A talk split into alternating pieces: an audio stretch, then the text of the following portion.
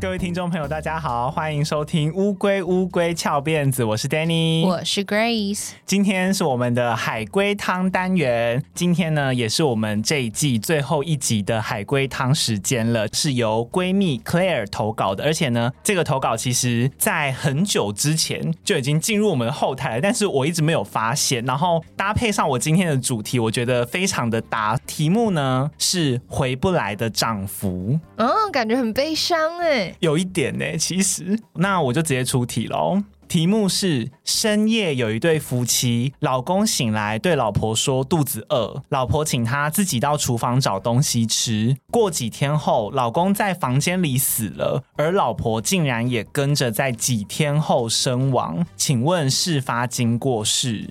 嗯，是不是冰箱里的东西有毒？不是。是食物的问题吗？是。呃。丈夫吃到坏掉的食物吗？算是，可是不太标准，不太标准。嗯，啊，可是老呃老婆是有一起吃的吗？不是，所以这个病是会传染的吗？是，所以是老公吃了一个东西，然后得病传染给老婆吗？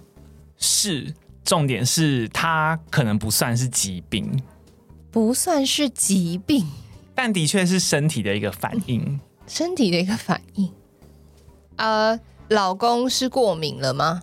不是，的确和食物有关。然后你可能先确定说老公吃了东西之后是发生了什么事，然后再猜老婆。老公是气喘吗？不是，不是过敏，也不是气喘，然后会传染。老公是变成僵尸了吗？不是，不是。嗯、呃，老公什么事会隔空传染呢、啊？老公得了性病吗？不是，你说吃东西结果得性病，然 后打个炮就传染给他老婆。哎，我先给你一个提示好了。好，这个汤底有一个大前提是有一点像脑筋急转弯哦。哦，他有一点像脑筋急转弯。对你，你可能要确认一下夫妻的身份。老婆是小三吗？不是。哦，嗯，老公跟老婆是人吗？不是。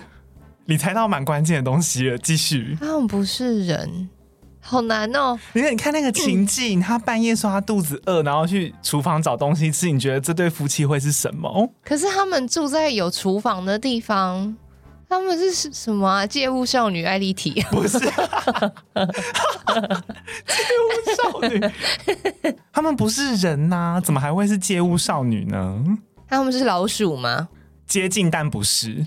他们是蟑螂吗？是，可以，你快要成功了。好，所以老公跑出门去找东西吃，吃到了蟑螂药，然后他回到巢穴里面就挂了，然后老婆把他尸体吃掉，所以老婆也挂了。没错，耶！好，这个汤底呢，其实你只要猜到夫妻俩不是人，就会非常好猜啦。汤底是夫妻俩其实是蟑螂，老公去厨房偷吃食物的路上误食摆好的蟑螂药，回到巢穴后毒发身亡，而老婆因为接触到老公的尸体，也跟着中毒，几天后就一起归西了。我跟你说，厉害的蟑螂药就是这样，因为我家之前就点了一个某个三个字的牌子，哦、我给你。你直接讲我就知道了。对，它的作用就是蟑螂吃了之后，它不会立刻挂掉，但是它会回到巢穴才挂掉，因为蟑螂有吃同伴尸体的习惯，然后他们就会一起挂掉。对，就是有点像是埋了一个种子到他们的巢穴里面去，然后再自杀性攻击。没错。好啦，那今天呢，我们要回到了非常久违的世界寻奇单元。耶！对，因为我一直想说，我们前面几集好像都蛮沉重的。那这一季的最后一集就来一个轻松的。那前面讲到蟑螂嘛，我今天的主题呢，会介绍世界上几只只要你被咬到就会让你痛不欲生的几种昆虫。先和大家打个预防针，这一集不会很恶心，但是你可能听的时候会有一点痒痒的。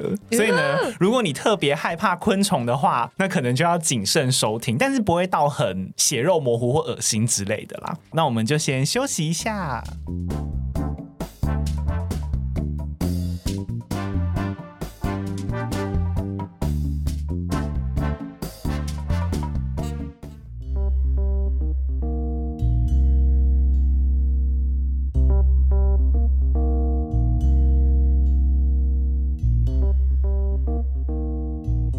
迎回来，乌龟乌龟翘辫子。那今天的世界寻奇单元呢，会介绍几只被咬到会让你痛不欲生的昆虫。首先第一个呢，我要介绍的是蚂蚁，但是这个蚂蚁非常的不一般，它叫做子弹蚁。什么？听起来很恐怖。子弹蚁呢，它是一种只分布在南美洲特有的生物，而且它只住在亚马逊雨林附近。那它在生物分类上面，其实它的名字也超猛的，它叫做近猛蚁亚科。那个猛就是猛烈的猛。我现在脑海里面想到猎人里面那个蚂蚁，对，千合蚁，对不对？我也是。我做这一段的时候，我也是立刻想到，或是叫竞争蚁亚科。我等下会介绍这个名字的用意。而且呢，它是在这个科别之下唯一现存的物种。另外一个物种，其实在一千六百万年前就已经灭绝了。所以，其实你要论稀有性的话，它算蛮稀有的，就是已经是现存唯一的物种了。子弹蚁的体型啊，和我们常见的的蚂蚁不一样，它的体型可以超过二点五公分，它是世界上体型最大的蚂蚁之一。而且通常它全身都是黑色的，只有偶尔会看到几只是在躯干或是四肢上面会有红色的光泽。然后它有一个特色是它有非常强壮有力的上颚，跟一只非常尖锐的尾刺，所以它的分类上面才是竞争蚁亚科。那个针就是指那个尾刺的意思。其实如果大家直接去想象的话，它们在外形上面长得就很像没有翅膀的蜜蜂。哦，我刚刚正在这么想的这种感觉，而且它们数百万年来啊，几乎没有演化上的改变哦，一直到现在，它们的工蚁是没有分化出族群的。因为像我们认知上的蚂蚁，可能就是会呃慢慢演变成有些人专门觅食，有些人变成兵蚁嘛，保卫家园。但是子弹蚁就是全部人都一模一样，连蚁后的体型也跟其他工蚁差不多，不像别种蚁后会特别大只。那就如同它们外观的特色呢，这些大蚂蚁都跟黄蜂一样有毒，它们会分泌毒素，被它们的毒刺戳一下，虽然不会致命，但是根据被咬到的人形容，那个疼痛感就像是被子弹打到一样。这就是为什么它们叫做子弹蚁。在美国的俄亥俄州啊，有一间辛辛那提动植物园，里面有一个馆长叫做兰迪，他就说：“我曾经被子弹蚁咬过，感觉跟其他有毒的昆虫相比，那种疼痛感是最剧烈的，它可以持续二十四个小时以上。我感觉好像一直有人在用棒球棍重重的打我，那种痛深入骨髓，令人难以忍受。”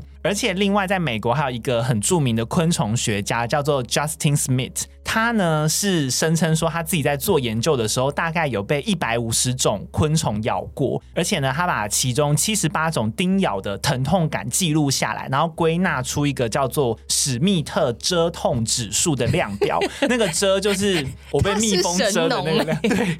然后呢，里面它会依照疼痛的程度分成四个等级，从基本上无害的零级。一直到最痛的第四级，子弹蚁它就是第一只被它放进第四集的昆虫。Justin 他是说，那是一种纯粹而强烈、剧烈的疼痛，就像是你的脚后跟被插进一只三英寸的铁钉，然后走在燃烧的木炭上面。好痛，就是感觉超级痛。我光讲出来我都觉得好痛。因为你刚刚讲被子弹打到痛，我想说谁知道被咋打弹？可是这个很具体，对不对？想说可能只有台中人知道吧。你小心讲话，吃禁忌。另外啊，被放到第四集的昆虫其实不多，除了子弹蚁之外，只有沙漠蛛蜂和武士黄蜂，就都是蜜蜂了。可是它却是一只唯一一个被放进去里面的蚂蚁。那被子弹蚁咬到非常痛嘛？不过在在亚马逊地区，就是它原生产地的那个地方，有一些部落就是不怕死，他们会把子弹蚁抓来迷晕。迷晕要干嘛呢？办成年礼要用的，他们会。把子弹蚁迷晕之后，放到一个藤编的手套里面，在男孩要举行成年礼仪式的时候，他们会把男孩的手双手涂上木炭，然后把它放进那个放了超过三百只子弹蚁的手套里面。那涂木炭的原因，我去查，好像是为了要防止伤口感染啊。但是我是不太知道木炭能不能有什么实质上的帮助。而且呢，他们在放进去的同时，其他族人还会过来搂着你的手，你要一边跟着他们唱歌跳舞。你说你一边被咬，然后还不能被咬，没有，你要你要会，你要一边在吼嗨呀，这样子跟他这样跳舞。刚刚那段算是种族歧视，真的吗？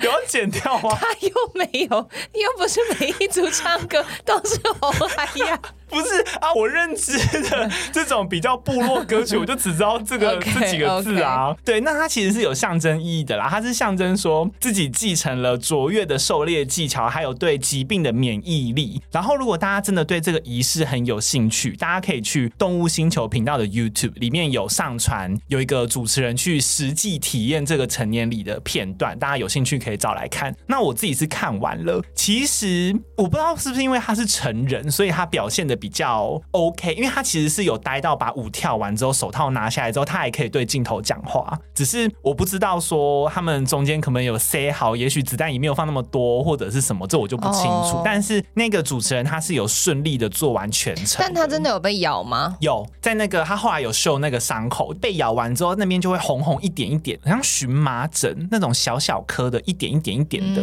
那种样子。嗯、不过啊，像子弹蚁听起来很厉害，对不对？其实他们也有天敌哦，而且它们的天敌非常小，非常迷你，叫藻蝇的生物，它的体型大概只有零点三到零点四公分，它是世界最小的苍蝇，它就很像我们常见的果蝇。然后比果蝇又更小，因为它的翅膀退化了，它的背有点拱起来，所以又叫做驼背蝇。一方面，它们先天的体质啊，完全无视子弹蚁的毒素，所以子弹蚁就算咬到它们，它们也不怕中毒。再加上藻蝇有分很多种类，例如说是捕食性，就吃肉的；还有寄生性的，食腐性，就是吃尸体的；还有食菌性，专门吃真菌的。其中有一个寄生性的藻蝇，它会把卵产在子弹蚁的体内。然后卵孵化的幼虫呢，就会爬到子弹蚁的头部去定居，然后会把它的脏器吃光。像我们常听到的红火蚁，其实它的天敌也是噪音，他们好像都是怕这种寄生性的生物。所以子弹蚁虽然说这么厉害，不过还是一物克一物啦。它住在他脑袋里，对，没错。到最后它孵化的时候，就会是破头而出。这是没品哎。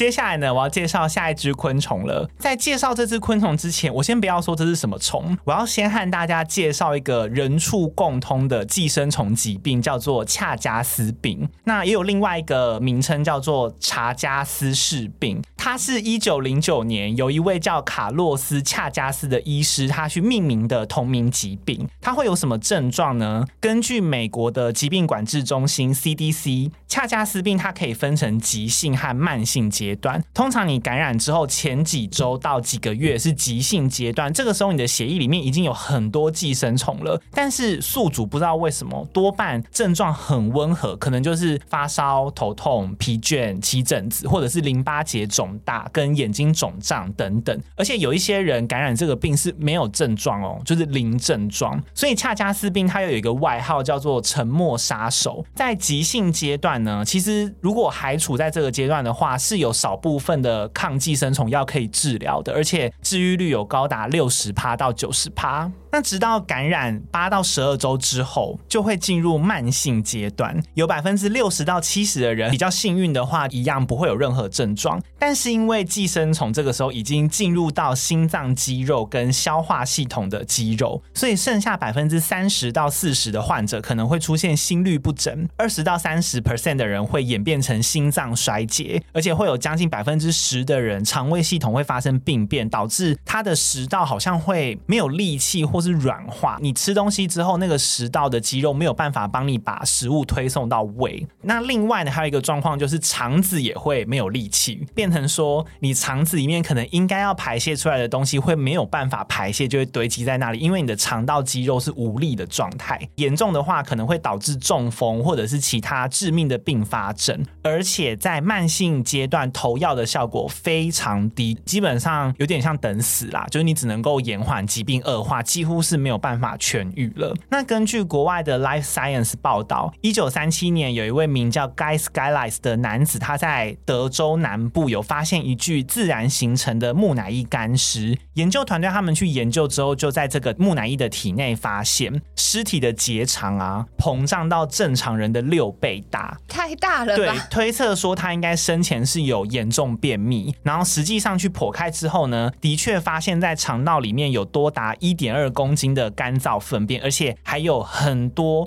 根本就完全没有被消化的食物残渣，然后甚至包含没有被消化的蚱蜢尸体。所以呢，这些研究家他们就认为说，他生前应该是恰加斯病的患者，因为他的肠道已经没有办法消化食物，也没办法吸收养分了。所以其实得这个病很多到最后是营养不良死亡的。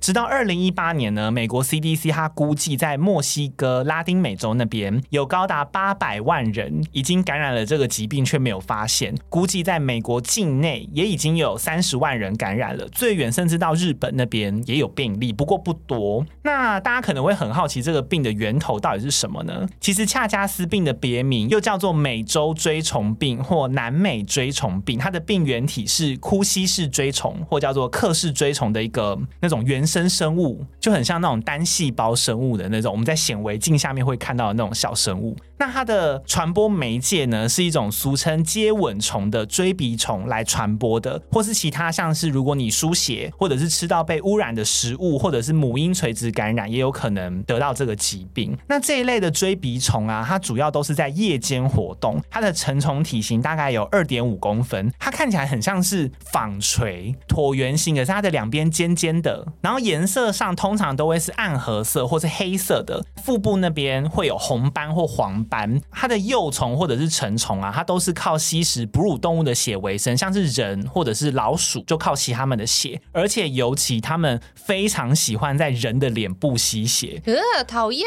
对，特别是皮肤比较薄的地方，例如说唇边或是眼睑，所以它的绰号才会被叫做接吻虫，因为它会在你的唇边吸血嘛。讨厌，真的讨厌。对，而且这只虫真的是有够没品，它除了吸血之外啊，它吸完之后还会顺便在在宿主被咬过的伤口周围排放带有病原体的粪便，真是没品，真的是有够没品。所以呢，当宿主他不小心去揉或什么的，就有可能会把这个病原体透过伤口揉进去身体里面，或者是病原体他自己主动的可能钻进黏膜里面，然后就感染了。根据台湾的国家传染病防治研究中心顾问，他是长隆大学教授陈景生，在受访的时候有说，台湾虽然有接吻虫，但是跟美洲的不同种，而且数量极少。像刚刚这个病恰恰斯病，它其实有特别的名称是美洲锥虫病嘛，就种类不同。所以呢，台湾目前是没有美洲锥虫病的病例的，不至于造成传染病的疑虑，民众不需恐慌。不过呢，我后来就是自己有去查那个卫生署的一些研究计划，我发现一份一百零六年的研究计划，主题是台湾虫媒监测与带病源分析，上面写的不一样哦，里面有提到说，台湾的确是有一种叫横带锥裂春的大型虫，它的条件是可以传播克氏锥虫这个病原体的，而且呢，它也曾经在嘉义一带有发生过叮咬过人的记录，甚至在叮咬的个案附近有找到带病原体的成虫，只是这个数量非常非常非常的稀少，所以呢，只能说造成流行的几率不高啦，的确是不用太恐慌，但是也并非是完全不可能。但是它在美洲也不多，是不是？在美洲就是常见种了。是常见，所以走在路上就有可能被咬吗？在夜间行动要小心。刚刚提到的那个教授陈景生，他是说，如果民众前往美洲或南美洲国家的话，夜间行动是需要留意的。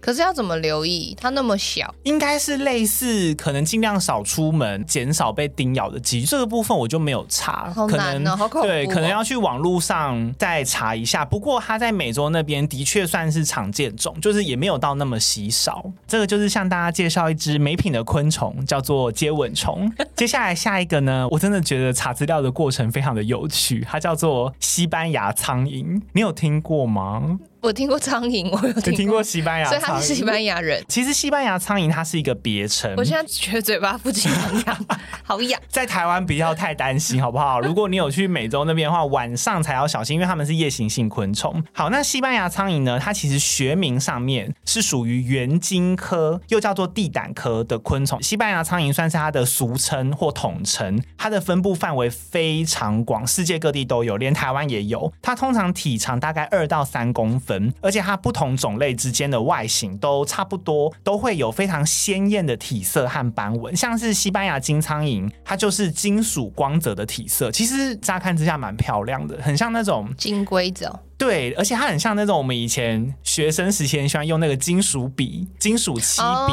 的那个颜色。Oh. 台湾呢会出现的种类是豆圆晶，它的头部就是鲜红色的，它们都会有很鲜艳的体色。那圆晶成虫啊，它主要是吃植物的，在一些低中海拔的山区，常常可以看到它们集中在蕨类或者是豆科的植物上面去吃它们的叶子或者是果实。那它们行动非常慢，也不擅长飞行。不过圆晶的幼虫反过来，他们是吃肉的，他们会躲在地底活动，专门吃蝗虫的卵，而且有些会躲在蜜蜂的巢里面，专门吃蜜蜂的幼虫或卵或者是蛹。他们不知道为什么成虫之后就出家了，可能就开始就改吃素，直接信教。对，那很有趣的是，我在查它的资料的过程中，如果你实际去 Google 西班牙苍蝇，会跳出非常多壮阳产品或者是催情春药的广告。我举几个我找到很有趣的广告词，例如可以无色无味的混入液体中，使用后激情如火，浑身飞扬狂喜，心脏在跳动，性欲难以抑制，请男性一定要做好备战工作。或者什么非法的东西啊？我跟你说，它真的超妙的，它其实是有一些科学根据，还强调无色无味。对啊，然后男性服用后可以治疗早泄、性欲减退、软弱无力等性功能障碍。的确，我实际上去维基百科翻，它在过去也是有文献记载，有一些工人他们会把原精拿来喂农场的动物，来刺激他们交配。所以这其实是有一点科学根据，我等下后面会讲。那到底为什么会衍生出这个说法呢？原来虽然原精他们通常不会主动攻击人，但是每当原精被骚扰、捕捉的时候，他们就会从四肢关节的地方分泌一种含有原精素，另外一个更常见的名字是叫斑毛素的体液。男性的人体啊，一旦接触到这种体液，就会进入长时间的勃起状态，好辛苦。但是可怕的在后面哦，因为原精其实是有毒的昆虫，这种斑毛素是剧毒。所谓我前面提到的那个勃起反应，其实是毒素刺激尿道，所以产生的发炎反应。那你皮肤光是接触到斑毛素，也有可能会起水泡或者是发炎溃烂。不小心吃下去的话，因为斑毛素吸收之后是透过人体的肾脏排泄的，所以你可能会出现排尿疼痛、血尿、肾脏发炎或是膀胱炎之类的症状。最严重甚至急性肾衰竭都有可能。它会对肾脏跟生殖器造成永久的损伤。成人只要口服零点六克就会导致中毒，一点五克就会致命了。它是毒性极强的昆虫，世界上有非常多引起中毒死亡的案例。所以刚刚前面提到的那一些壮阳或者是催情产品，请不要使用。历史上的确是有人把原精拿来提炼春药啦，但是因为它需要的分量非常非常少，很容易会超过有效剂量，所以呢，使用的时候风险很高。而且我进一步去查新闻的时候，有发现网络上流通的，像我刚刚讲到的那个什么西班牙苍蝇水，什么金苍蝇催情水，其实很多都是用辣椒粉去做成的假的。哦、对，就他们其实也拿不到那个原料，而且甚至有些有新闻是写说里面会混入安非他命的成分，它会害不知情的消费者染上毒瘾。所以大家真的要小心。就如果你有相关问题的话，请找医师协助。对啊，不要随便买药。但是我觉得大家可以 Google 看看那个搜寻结果，因为我真的是当下觉得哇，这是另一个新世界，因为他会讲的很神奇，就是讲说什么什么女性会变得很激动啊，然后什么男性会变得很厉害。这个就是在满足那个啊，满足 A 片里面那些男生偷偷对女生下药那个幻想啊。我跟你说，也有一部分是女生对男生想要，是用这个口吻去写的，呃、就是他们好像有些主打的角色是可能自己的老公有一些障碍，然后想要买给老公的，你懂吗？也有这种的。总之，大家可以自己 Google 看看，但不要买，不要买。那人类啊，使用圆晶的历史其实已经有两千多年这么久了。最早最早可以到罗马帝国的时候就有了。不知道大家有没有听过屋大维？他是开国君主嘛？他的其中一任妻子叫做利维亚，他会把斑毛混进宾客的食物里面，然后引诱宾客和自己发生关系，再把这件事情当筹码来对他们敲诈勒索。然后，一五七二年，还有一个叫现代外科之父的法国医生巴雷，在他的病历记录上面曾经记录一起有一位男子，他在服用了一定剂量的荨麻加上斑毛之后，出现了可怕的性欲亢进，而且呢，那个可怕的性欲亢进还有 come on 这样子把它 括号起来。对，总之我猜应该就变得很淫乱啦。接着在一六七零年代，瞬间变成一个小淫娃，变成一个小恶魔。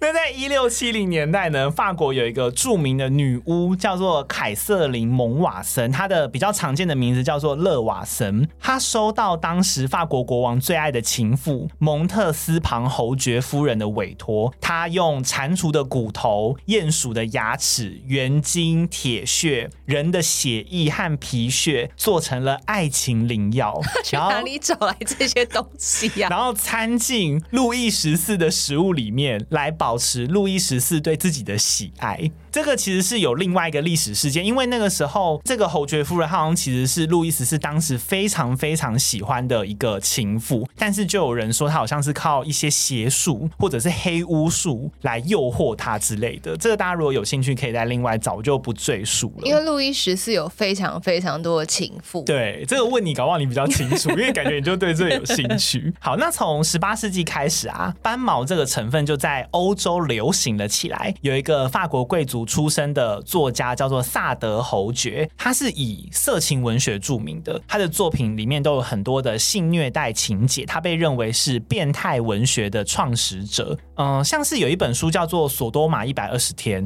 它是一本禁书，它在某些国家是禁书，这就是他的作品。那一七七二年呢，萨德侯爵他曾经被一个妓女控告说，用掺了麻醉药的糖水迷晕他们，然后再强迫他们进行性行为。相传那个糖水里面就有加进斑毛这个成分。好啊，前面就是一些春药的部分。撇除春药的部分呢，毕竟斑毛素有毒嘛。我刚刚有说原精是有毒的昆虫，它也有很强的刺激性，它也有被拿来当做堕胎药或是兴奋剂，甚至是毒药。它因为它磨成粉啊，基本上就真的是无色无味的物质。相传在十七世纪的意大利，有一个叫做托法纳的伯爵夫人，她曾经把砒霜和原精混合做成一个叫做 Aqua Tofana，就是托法纳仙液，仙是仙女的仙，包装成是化妆水的样子，专门卖给那些想要把老公杀掉的女性，偷偷让老公喝下四到六滴，大概几次之后，老公就拜拜了。据说当时有六百多位女性成功靠这个方法把老公杀掉。是事件曝光之后呢，这个托法纳嫌疑直接下架禁卖，而且他还做成化妆水样子，对，所以女生可以放在梳妆台上，不会对，就不会被发现。我其实有查到几个说法，有一个说是化妆水，有一个说是美容液，就是涂脸的。但是我觉得应该不太可能涂脸啦。没有，反正他他的目的都只是要你放在女生的化妆台上，对对对，不会被发现。总之就是做成化妆制品。不过虽然前面这样子介绍下来，听起来斑毛素很毒嘛，但是其实只要拿捏适当，在低剂量的情况下，它是可以当做药物使用的。它可以利尿、长毛跟刺激生殖器。就如果长毛，对，它可以刺激毛囊。哦，是哦。对，然后刺激生殖器其实也真的是在很低很低的剂量状况下是可以拿来一般使用的。那一直到现在，原精它其实还是中药材的一种，在中药店有的时候可以看到原精的成。虫去晒干制成的药材，它又叫做斑毛、斑猫或青娘子，然后它也可以用在畜牧业，像我前面提到，有一些工人会把它拿去喂动物嘛。另外啊，因为斑毛素它其实有抗病毒的作用，所以呢，它其实可以拿来治疗病毒疣，就是 HPV 的那个病毒疣。而且它目前我去找有找到一些它拿来治疗 B 型肝炎跟内脏相关癌症肿瘤的研究，应该还在研究中啦。只是我觉得这个成分好像目前有一些医学是有专门在研究它可以有什么用途的，就只要拿捏得当，其实还是有一些用处。是一个很神奇的成分呢。对，其实我觉得它应该就是一个很刺激、很刺激的成分，因为它就是让人发炎反应嘛。Oh. 但是相对的，如果用的好，好像也可以用来抵抗一些不好的物质，或者是有一些东西就是需要被刺激，它就对它就可以有一些用，比如毛囊。嗯。最后啊，我要介绍的这只昆虫，在介绍它之前，我要想要先聊一下，你有没有玩过动物森友会？有啊，你有玩动物森友会？那时候我只有玩一下下而已。哦，因为我那个时候蛮沉迷动物森友会。那你知道动物森友会里面可以捕到什么昆虫吗？我不知道，我只有钓过鱼。等一下，我连在动物森友会里面都很懒。你有装饰你的房子吗？没有，我就是每天一直拿钓鱼竿出去钓鱼。那你的岛上有谁？就我而已。等一下，不是会有初始的伙伴吗？我忘记了。我记得初始会有两只动物陪着你，不是吗？啊，好像有，好像有。对啊，你记得他们是谁吗？我不记得。天哪，好可怜哦。好，我要介绍的最后这个动物啊，是田鳖。我那个时候看到田鳖也被一些资料列成是恐怖昆虫的时候，我有吓到，因为我那时候想说，我在动物森友会捉了那么多只田鳖，田鳖有这么恐怖？而且它在我脑中的形象就是你用一个网子就可以这样，拐哟，这样子把它抓起来。它是鳖吗？乌龟的朋友的那个鳖？不是，它的字的下面的确是一个鱼，但是它的分类其实是水生昆虫。哦，最后你在讲昆虫，它用捕虫网去捞嘛？哦、你记得吗？对啊，那田鳖它在世界各地有不同种类。目前台湾记录到的田鳖有印度大田鳖跟迪士大田鳖，又叫做桂花富春。桂花富春很像一个人，谁啊？一个很像一个日治时代又活到现在的人。我刚以为你要说饮料诶，桂花 什么？富春奶奶。其中印度大田鳖啊，它在台湾是体型最大的昆虫，它最长可以有六点五到八公分。迪士大田鳖甚至曾经有超过十二公分以上的记录，真的非常大只，就快要跟一把尺一样长了。那由于它们对环境很敏感，它只能够在无毒、干净的水域生存。有它生活的地方，基本上就代表在当地有干净的水源跟健全的生态系。没有，其实我后来才。湖里水。我们今天怎么一直在混杂一些好像很不得体的发言？一些好像带 普洱水很干净啊，赞！对啊，普洱水赞，有田鳖加持。以后卖水的人就说，我们取水的地方有田鳖。我是看到这句话，我才知道说，哦，那为什么动物森友会里面要捉田鳖？因为那才是象征动物森友会里面是一个很干净、很纯净的小岛啊，所以田鳖才有办法在那里活。对，这是有象征意义的。不过，因为过去五十多年来，因为工业发展，然后再加上农地大量的使用农药，还有道路开发的关系，田鳖其实有一阵子是大量减少的。它甚至在台湾一度消失快三十年，就完全找不到哦，属于濒危物种。一直到二零。一二年才重新在苗栗被找到，在日本呢还被列为天然纪念物。那田鳖有一个习性非常有名，像我前面提到的名字是桂花富春嘛，其实它们就是雌性，它会把卵产在雄性的背上，然后由雄性负责去照顾背上的卵块，一直到孵化为止。雌性产完之后就会自己离开了。例如体型比较小的父子春，至于刚刚提到的体型比较大的大田鳖啊，这种大型种，它们是会把卵产在不会碰到水的一些杆状水生植物上面，像是水稻或者芦苇那一种的，由雄性一样去担任守卫的任务。同时，他们会在软块上面不停的去给他们一些水分，来防止他们干掉，直到他们孵化为止。但是有一些种类的雌性田鳖啊，也是蛮恶毒的，因为他们在尚未交配之前，他们会去破坏雄性正在保护的卵块，逼那些雄性放弃和前一只雌性生下来的卵，这样子呢，雄性就会去找新的雌性交配了，你懂吗？这就是一个杀别人小孩来逼老公和自己交配的概念，对。绿茶婊田鳖，终于知道它多可怕了吧？很恶毒。那田鳖啊，它也有另外一个称号，就是昆虫类的猛禽，个性凶猛。你看刚刚那个雌性的行为多凶猛。它们是肉食性的昆虫，它们抓住猎物之后啊，会迅速的注射消化液到里面去，把猎物的组织和肉都腐蚀溶解掉。它们的嘴巴其实是像管子，一根长管子那样子，再用管状的嘴巴去吸那些液体。通常人被咬一口，顶多很痛，但是如果你被吸食到组织的话，是有可能留下永久性伤口的，就是那边会凹一个洞。所以，呃、所以他们会吃人？嗯、呃，算是。不过通常第一个直觉反应，如果你被咬掉，一定就是立刻把它弄掉嘛。它只要在吸食之前，就是都有机会复原啦。哦，因为你里面可能有一小块组织被它融化，然后被它吸出来就凹下去，对，那里面就是空的。哦、OMG！对，而且它的捕捉足就是它最前面的两只脚非常大，是一个镰刀状。它一旦抓住猎物啊，猎物几乎没有办法挣脱。然后捕食范围又很广，虽然说它的主食是蝌蚪，但是它从螺类到昆虫到瓜牛，甚至小型的鱼、乌龟和蛇，它们都吃。就是它们的捕食范围非常非常广，所以他们在国外啊，甚至有另外一个名字叫做 toe biter，toe 就是脚趾，oh. 直翻就是咬趾虫啦。意思就是说，如果你被咬到的话，小心脚趾会凹下去，会不见。你有看过《胆小狗英雄》吗？哦，我知道，有一集不是有一个鬼还是什么，他一直寄生在奥提斯的大拇指上，变成脚啊！对对对，他好像是一个霉菌还是什么，然后他一直说我要拇指。对对对对，哎、欸，那就派田鳖过去咬他，对啊，他就会被解救哎、欸，所以他就一直吸，然后奥提斯就会恢复。但是英雄他们住的地方很荒凉，田鳖应该是无法生存。可那边感觉水很干净啊？怎么可能？那边根本连水都没有吧？那边是沙漠、欸。哦，对对对对啊，英雄住在。石板还来，你忘记了？对对，那边是一堆沙漠，所以应该是很难啦。但是如果有田鳖的话，那个就是一个对还不错的方法。我们帮奥提斯想好了。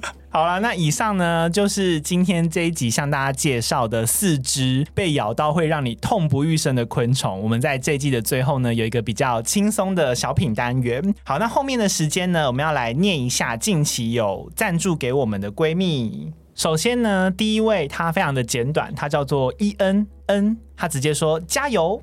好，下一个人说他叫做方婷，他说节目很赞，你们很棒，谢谢方婷。好，下一位是米娅，他说感谢同事的推荐，现在都会在健身的时候听，很喜欢两位的声音，目前也成功推坑给老公一起听，希望节目能长长久久，谢谢。感谢你跟你，对啊，是我们谢谢你啦。对啊，然后下一个叫做 Mir，，他说很喜欢开车的时候听你们的节目，节目速度很快，也很好笑，这让要开车上班厌世的心情好很多。刚好听完一集就到公司，台北到桃园，而且你们的音质很棒，这是我最喜欢的地方。所以第一次赞助就给你们了。我们能维持好的音质，就是因为大家有在赞助我们。对啊，我们才有办法租录音室。对，好，下一位是楚轩，他说第一次订阅 Podcast，喜欢自然不做作的你们，支持，非常谢谢你。然后下一个人叫做咪咪茂茂。他说已经太喜欢乌龟陪伴我度过每一个想睡的上班日，我就是那种想看恐怖片又不敢看的人。谢谢 Danny 跟 Grace 透过好笑的方式讲故事，一下就把全部集数听完了。期待更多好听故事，爱你们。对，我们的目的就是要让那些害怕又想听的人听。对，如果你真的非常喜欢更恐怖的部分，可以听葛姐姐恐怖故事集。好，下一位是 Jess，他说每次做家务时习惯听 Spotify 或 Podcast。过时间，第一次听乌龟后就沉迷了。有时听到好笑的时候会哈哈大笑，然后把老公或小孩吓死，以为妈妈在搞 passive aggressive，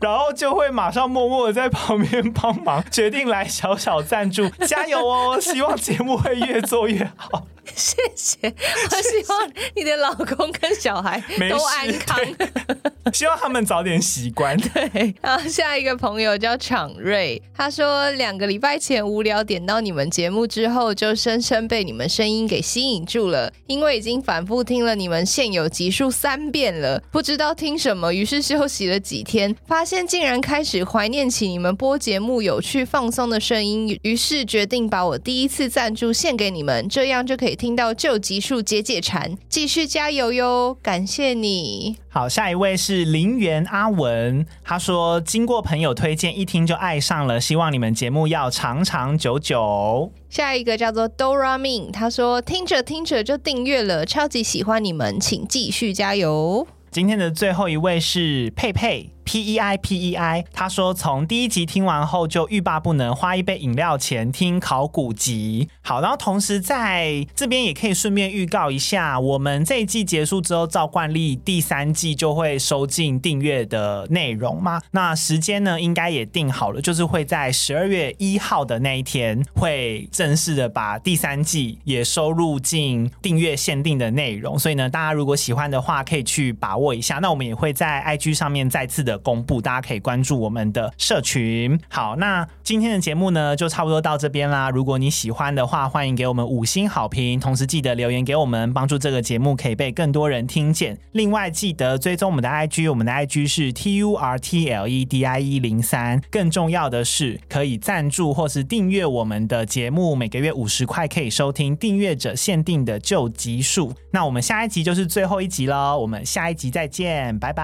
拜。杯